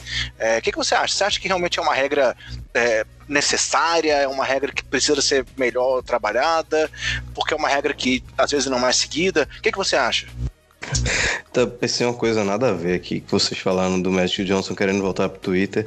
Eu fiquei imaginando se Donald Trump fosse um GM da NBA. Ele, nunca ia ter mais dinheiro na vida, né? Porque só ia viver pagando multa de tempering. É, mas, falando sério aqui agora, assim, eu acho que a gente tem que ter muito cuidado, primeiro de tudo, porque parece mesmo haver dois pesos, duas medidas, três pesos, quatro medidas, ou o que vocês preferirem, porque eu só lembro basicamente do Lakers sendo multado por tampering e é muito peculiar isso, porque a liga toda, eu tenho certeza absoluta que se envolvem no que eles chamam de tampering e basicamente todo mundo deveria ser multado ou deveria oficializar que essa regra não existe mais. Ou a terceira opção é fiscalizar mais, mudar como eles querem mudar e realmente ser duro com todos, né? Porque é muito peculiar o jeito que as negociações são dadas na NBA. Eu acho que outras ligas americanas também tem um pouco disso, especialmente a NFL, né? Quando abre a free agency, já vem aquela chuva de contratos fechados, né? Como se o cara tivesse tido a oportunidade de decidir em apenas um minuto que ele queria ir para aquele time há muito, muito tempo e já sabia até o valor que ele ia fechar, né? Então é uma coisa muito estranha. Eu acho que a, a liga acaba perdendo um pouco da, da credibilidade, porque vários e várias, vários anúncios sendo realizados por jornalistas, eu acho isso muito bizarro. Você ter o, várias fontes liberando para os caras algumas coisas muito até confidenciais e que são importantes para negociações, né? E como o Marconi falou aí, a gente não sabe até onde isso pode ter desdobramento em é, resultados, né? Em combinação de resultados, em, enfim, a não sabe. Anthony Davis, por exemplo, é o caso recente que ficou fora vários jogos com lesões no mínimo questionáveis, né? Na última temporada, depois que teve toda aquela novela para ir ou não ir para o Lakers.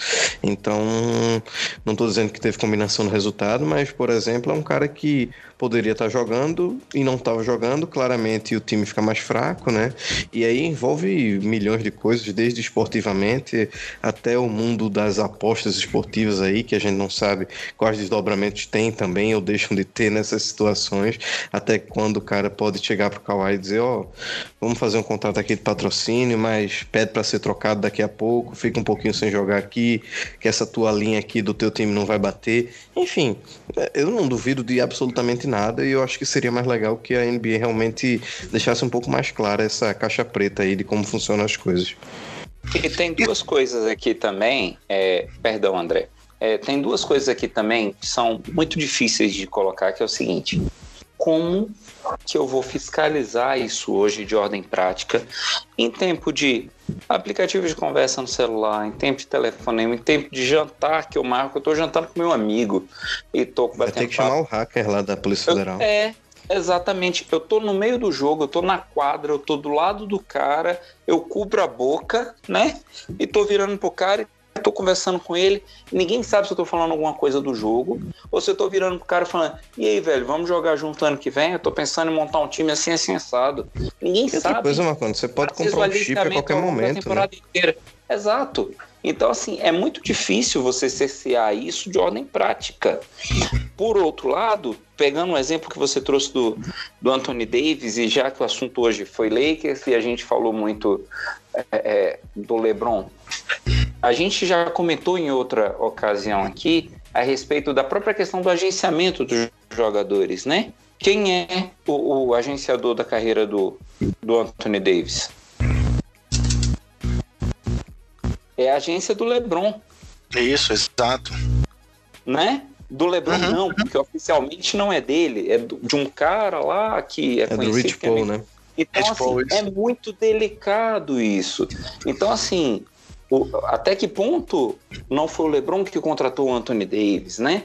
E, e esse debate sobre a agência do, do, desse cara que é vinculado ao LeBron é um assunto extremamente polêmico, extremamente delicado, legalmente falando. Até hoje não se provou nada, não se, se demonstrou. Mas vou usar um termo que, que, que é um termo familiar para a gente aqui no Brasil, que vai fazer mais sentido para mim basqueteiro. Estamos falando de conflito de interesses, né? E um conflito de interesse muito claro. Então, assim, como que eu estou colocando isso? E o exemplo mais claro que eu acho que a gente consegue colocar é esse, João. Eu torço para um time, você torce para outro. Eu estou contratando um jogador e ele está comprometendo o resultado do meu time de alguma forma. Ah, eu estou jogando é, é, é, pelo time é, é, já com um contrato assinado com outro. Um dia desse eu estava assistindo de novo aquele documentário do Senna, aquele filme do Senna, e, eu, e passou um ponto que eu fiquei me perguntando, falei, putz, é o que a gente vai falar essa semana lá no nosso pod, né? antes da temporada acabar, ele fala assim: não é segredo para ninguém que eu estou tentando um, um, fechar um contrato com a Williams. No meio da temporada, ele estava correndo pela McLaren. Eu falei, pô, é justamente isso que a gente tá, vai falar, né? Até que ponto, qual é a janela, em que, que momento. Cena, hein? O, o certo é ele ter essa transparência, né? Ou ele tinha que ter a janela, como funciona? É, é, muito polêmico, é um, é um debate Eu ia até longo. te perguntar isso, Marconi, é, que o debate talvez entre também no ponto de até que ponto o LeBron pode ser um agente, entre aspas, e até que ponto eu estou sendo prejudicado, a minha liga está sendo prejudicada, se eu tenho relações, eu tenho network. Porque assim, no mundo empresarial, você vai imaginar, sei lá, eu te conheço, eu sei que teu trabalho é bom, e eu virei aqui um gerente de qualquer coisa na empresa que eu trabalho, eu digo, porra, eu vou chamar o Marconi, que eu conheço ele ele faz 15 anos e eu sei que ele trabalha bem.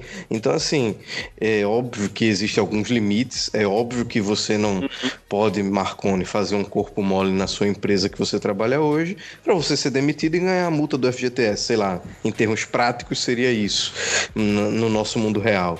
Eu, na NBA tem a ver com a lesão falsa, tem a ver com não jogar ou jogar, influenciar resultados nesse sentido.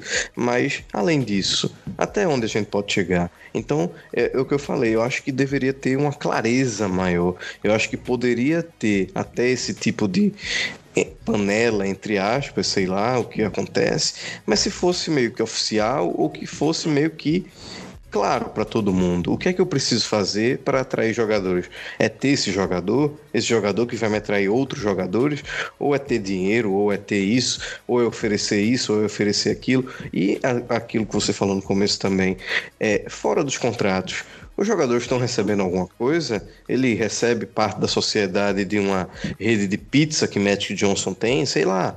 Eu não sei se é possível, é impossível. Tem que ser analisado e tem que ser investigado, provavelmente, né? E, e, sobre essa, essa informação aí do Stephen A. Smith, esse cara que é tão amado pelas polêmicas que ele tem, dessas coisas por fora que o Kawhi exigiu para fechar com Lakers e Toronto não conseguiu e que teria conseguido do Clippers. Será que isso é verdade? Será que realmente é, vazou essa informação? Ou é mais um, uma coisa que, eu, que ele está usando para se promover e para aparecer aí na mídia? É, isso é, é, bem polêmico, André, porque eu lembro quando a gente estava acompanhando a questão do, do Kawhi, e foi intenso porque acho que estava todo mundo de plantão para ver, né? Uma cena chamou muita atenção que foi o lance do povo filmando ele chegando de avião e seguindo o carro dele. E aí o pessoal falando assim, Kawhi ficou incomodado com aquilo tudo. E alguém falou assim, cara, você tá incomodado com o holofote, você quer ir para Los Angeles? Né? Quando você pensa por esse lado do Kawhi, que a gente acredita ser mais reservado, algumas coisas parecem ser é, exagero. Por outro lado, você pensa assim, ele ia negociar o que fosse possível, né? Além do salário, e aí a gente cai, como o João falou, né? O que, que é legal, o que, que não é, e até a questão, o cap, ele é apenas conceitual, já que eu recebo outras coisas, né? É, é, eu não sei, às vezes o cara negociou o que foi possível. Eu quero um patrocínio, é, em que pese Toronto ter oferecido é, restaurante de graça para ele o resto da vida. É, ok, eu vou te dar um avião, eu vou te dar tal tipo de conforto, eu vou te dar tal tipo de situação. Mas assim, é muito delicado. É, eu acho que esse jornalista especificamente, eu acho que ele tentou ganhar, e aí eu tô chutando de novo, um destaque além do que ele podia ter. Rolou um negócio meio sensacionalista aí. Agora que houve esse tipo de negociação no caso Kawhi, eu não duvido não, tá? Tipo, de vamos colocar mundos e fundos aqui, todo e qualquer bônus que for possível, colocar no contrato, porque ele foi o ativo mais negociado da temporada. Então, se eu posso pagar o máximo e eu não posso te dar mais dinheiro, eu vou te dar outras coisas que não são dinheiro é, é, propriamente dito, mas que façam seu olho brilhar. É o quê? Uma casa, um avião? O é, que, você precisa? É um patrocínio garantido? Vamos fazer isso aqui de alguma forma. Eu preciso fazer acontecer. Tanto é que ele foi para um time que, pelo menos no início, não era a maior aposta de todo mundo. É isso, é muito. Eu queria trazer só dois pontos. Isso é muito é, entre aspas, fácil, sei lá.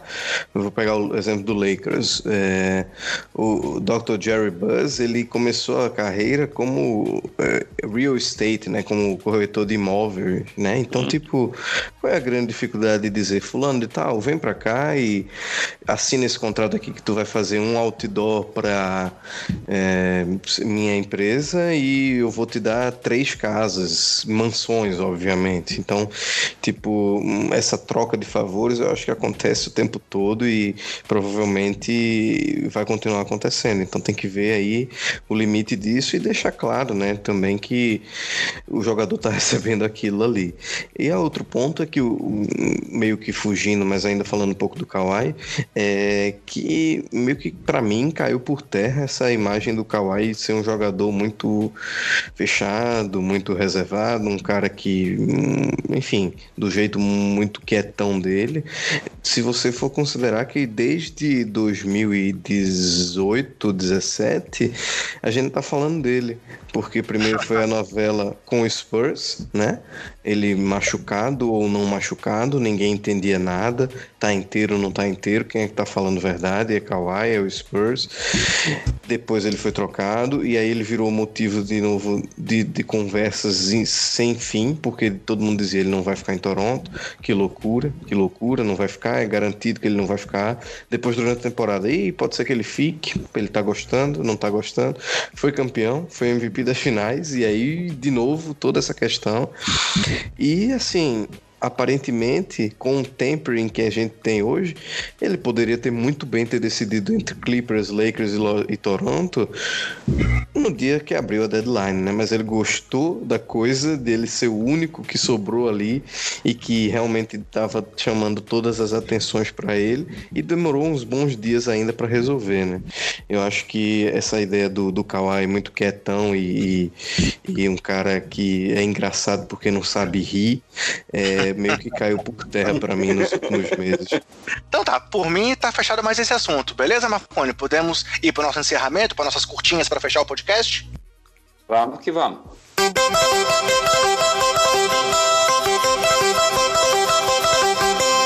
trazendo então aqui curtinhas, eu na verdade trouxe apenas uma curtinha para a gente poder encerrar aqui o nosso podcast. É, foi muito legal esse papo, conseguimos evoluir bastante nos dois assuntos. Então vamos agora aqui realmente para a finalização do programa, que eu trouxe uma curiosidade, que foram as principais mudanças de número de camisa que nós vimos essa temporada aí, com tantos craques mudando.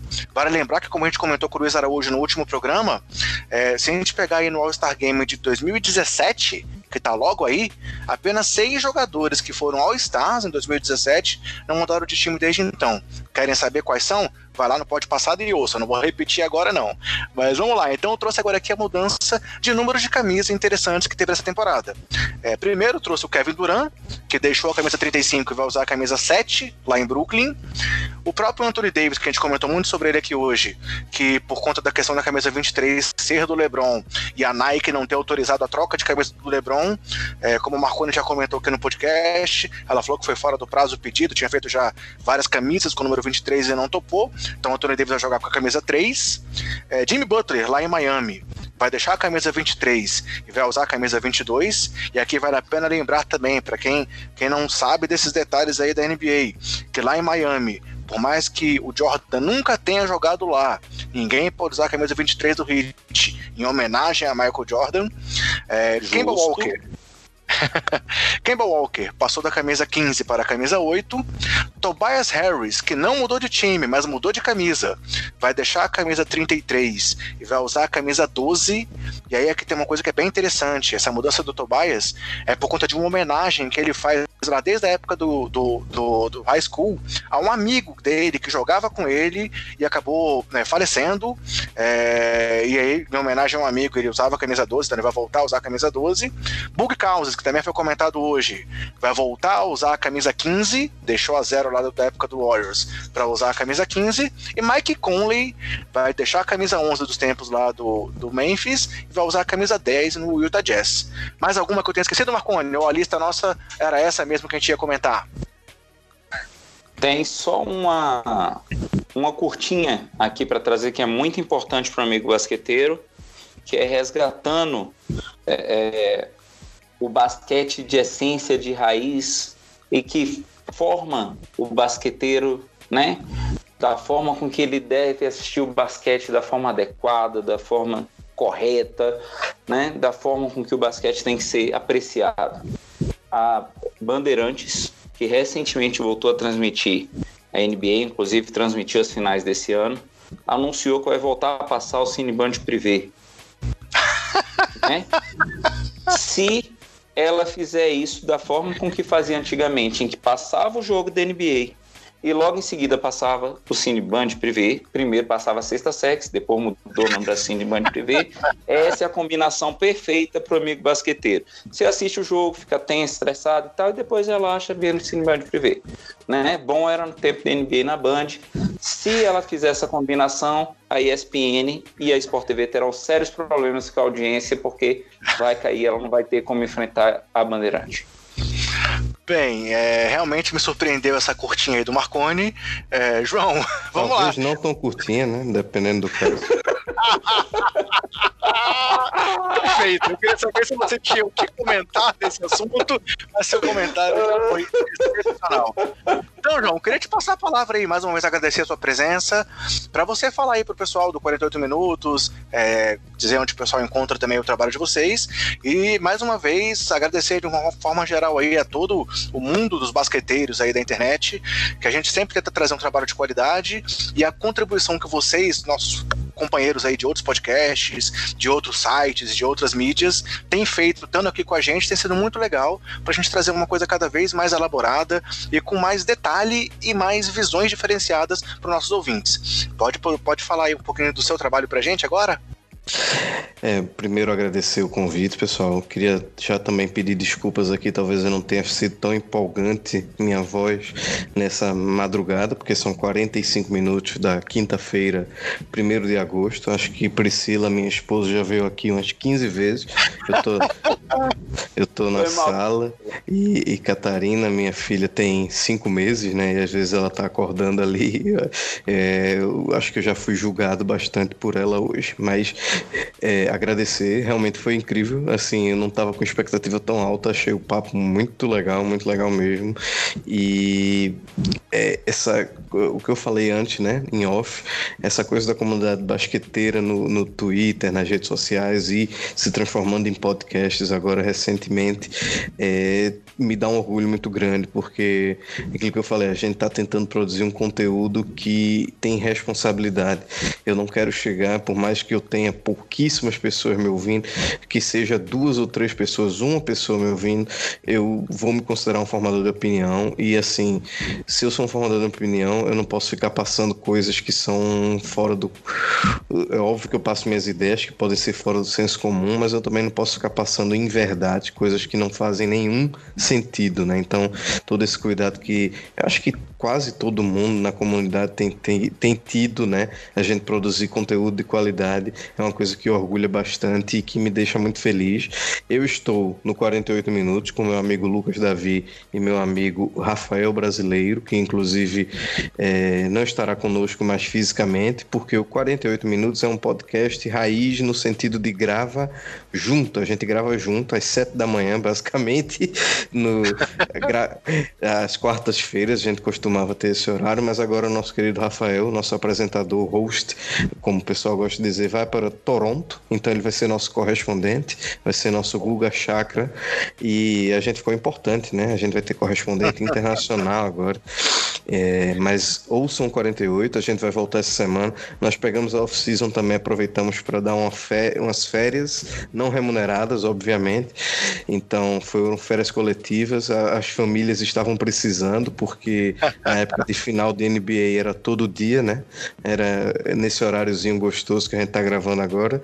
Uma hora da manhã a gente conversando pelo, pelo Discord.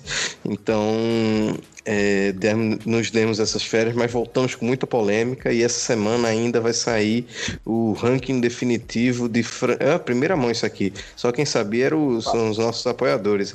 O ranking definitivo de franquias da NBA da menor para maior e o conteúdo tá bem extenso, tá bem legal. A gente gravou ontem, como eu falei antes, terminamos uma e meia da manhã e vou editar aí porque com a ida de Rafael para Toronto também perdemos nosso editor. Eu não sou chique feito vocês que tem um editor. Mas acompanhe nosso trabalho, a gente tá no Twitter, pode 48 minutos. Eu estou no Twitter também com João Lima Underline. Eu sou velho, uso underline. Nunca consegui mudar meu Twitter. Queria tirar muito underline, mas não consigo. E se você quiser ver opiniões diversas sobre NBA, é muito hate com relação ao Lakers, porque é um time que faz tempo que não me dá alegria. E outras coisinhas mais, me segue lá. E agradecer de novo André Marconi pela oportunidade. Já estendeu o convite para um dia eles aparecerem aqui no Recife gravar comigo, com o Lucas, Opa, que vai ser um prazer pô, imenso. Marco está aqui pertinho, né? Eu acho que o André não está tão perto, mas o, Hoje em dia é tudo muito simples, então apareçam por aqui é, e a gente vai fazer esse bem bolado porque foi uma honra imensa. Sucesso a vocês, sucesso a todo mundo que está produzindo conteúdo, porque eu, eu falar isso mais uma vez, me dá um orgulho muito grande ver que a gente está conduzindo debates realmente interessantes e em alguns momentos momentos de debate que eu não vejo acontecendo nem lá fora. Então, eu acho que está muito legal mesmo. Parabéns pelo trabalho de vocês, continuem assim e valeu mais uma vez a oportunidade. Legal. So, sobre o Twitter, você pode tentar seguir o exemplo aí dos nossos amigos lá do Café Belgrado, né? Tentar colocar o João Lima, vai que dá certo, que nem deu agora lá o Guilherme Tadeu. Mas, mais uma vez. Eu não sou tão relevante ainda, né? Então, eu acho que o O vão pensar que é um tal cantor sertanejo que é homônimo meu, eu acho que fica até perigoso. Legal. Então, mais uma vez, obrigado, João. Muito legal isso aí que você comentou. Concordamos contigo. A gente sempre traz essa visão aqui também, dessa união do pessoal. É, desde que eu tive a chance de ir lá pro Belgra Palusa, eu comento sempre aqui o quanto foi legal ter essa integração física lá com o pessoal também, de conhecer as pessoas e cada vez sentir que a gente está mais próximo desse meio que tanto nos alegra, que tanto nos interessa, né? Então, mais uma vez, obrigado. Obrigado aí aos nossos ouvintes e por mim fechamos, Marcone. Grande abraço e faz sua despedida aí, cara. Cara, eu vou agradecer mais uma vez a todo mundo, ouviu, amigo? Agradecer ao amigo basqueteiro que segue a gente nas redes sociais. E eu quero fazer um agradecimento especial ao João com um comentário é, é, a respeito de uma linhazinha que ele falou, do mesmo jeito aquela hora que eu falei sobre o Lebron, que ele falou uma coisa bem sutil, é, uma questãozinha que ele trouxe. Este podcast foi editado por Gustavo Angeléia. Cara, você fez um comentário é, na hora que você estava falando do Jason Kidd e aquilo para mim ficou muito marcado quando você falou assim, ah, eu não gosto do Jason Kidd por conta de quando ele, de que ele bateu na mulher. É, ainda na época do, do Sobe a Bola, eu fiz um texto é, parafraseando o Nelson Rodrigues no Crônicas do Torcedor, eu coloquei lá o basquetebol é ópio do povo, que era época de eleições, e eu fiz um texto falando assim, ok, o basquete é o nosso ópio, a gente é fã, a gente gosta, e ele que ajuda a, a, lidar com leveza com as coisas do nosso dia a dia, mas a gente não fecha os olhos para a nossa realidade. E eu achei aquele seu comentário sobre o Jason Kidd é, é, é, de uma sensatez genial, cara. Parabéns. A gente curte o basquete, mas a gente não fecha o olho para a realidade, para tudo que acontece. E, e, esse tipo de coisa pesa assim na nossa análise. Não é só é o que você falou, não é só a obra, a gente também olha para o criador, velho. Fiquei muito feliz com isso. Fiquei muito feliz mesmo. Parabéns, cara. A Catarina tá com cinco meses e, e tem um paizão. Esse tipo de coisa é algo que vai deixar ela muito orgulhosa no futuro, cara. Parabéns. Pô, fico até emocionado, mas eu acho que isso a gente. É, eu tenho tentado produzir conteúdo além do basquete também, inclusive com o Lucas em alguns momentos, e acho que a gente tem que se demonstrar, acima de tudo, um ser humano, né? Porque a gente vê muitas vezes uma distância muito grande, e uma coisa que a idade me trouxe foi um pouco de acabar com essa coisa de idealizar as pessoas e de ter muitos ídolos, porque no fim das contas. É, a gente não conhece todo mundo, a gente não conhece quase nada, na verdade, e a gente tem que ter muito cuidado, porque talvez nossos grandes ídolos, isso é uma coisa muito brega, mas que a gente vai ficando velho e aprendendo, mas eu acho que está no, no nosso toque diário ali, tá, tá perto da gente, seja família, seja amigo, seja seu companheiro de podcast, seja o que for. É, eu acho que a gente tem que ter muito cuidado, porque muitas vezes a gente está colocando no pedestal um cara que está a 7 mil quilômetros, 10, 15 mil quilômetros da gente, a gente nunca nem trocou uma palavra com o cara. Eu acho que a gente tem, tem muito que ter essa tendência de separar a obra do criador. A gente está falando aqui do que ele faz em quadra, mas quando ele está fora de quadra, ele também é alguém e que eu tenho que ter muito cuidado até que ponto eu venero esse alguém, né? Porque eu sei que tem algum alguém, como LeBron James, que faz uma escola para criança que precisa, e eu sei que tem outros alguém que batem no filho, que batem na mulher, que, enfim, se escondem atrás de vários problemas que realmente existem, e eu entendo que existem, e que precisam ser tratados, mas não, não podem ser endeusados nem colocados no pedestal. Então, obrigado pelo seu elogio, e eu acho que a gente tem que ter essa tendência de cada vez mais formar pessoas e opiniões que pensem duas vezes vezes antes de ter uma grande visão, uma grande imagem de que alguém é perfeito e maravilhoso e que está acima de qualquer outro erro, né? Cara, velho, brigadão. Eu acho que não tem forma melhor de terminar esse podcast como nessa fala de vocês dois, então só quero agradecer mais uma vez, mandar um abraço pro João, mandar um abraço pro Marcone, um abraço para todos os ouvintes e dizer que semana que vem estamos de volta aqui no Basqueteiros. Então, um grande abraço e até a próxima, pessoal.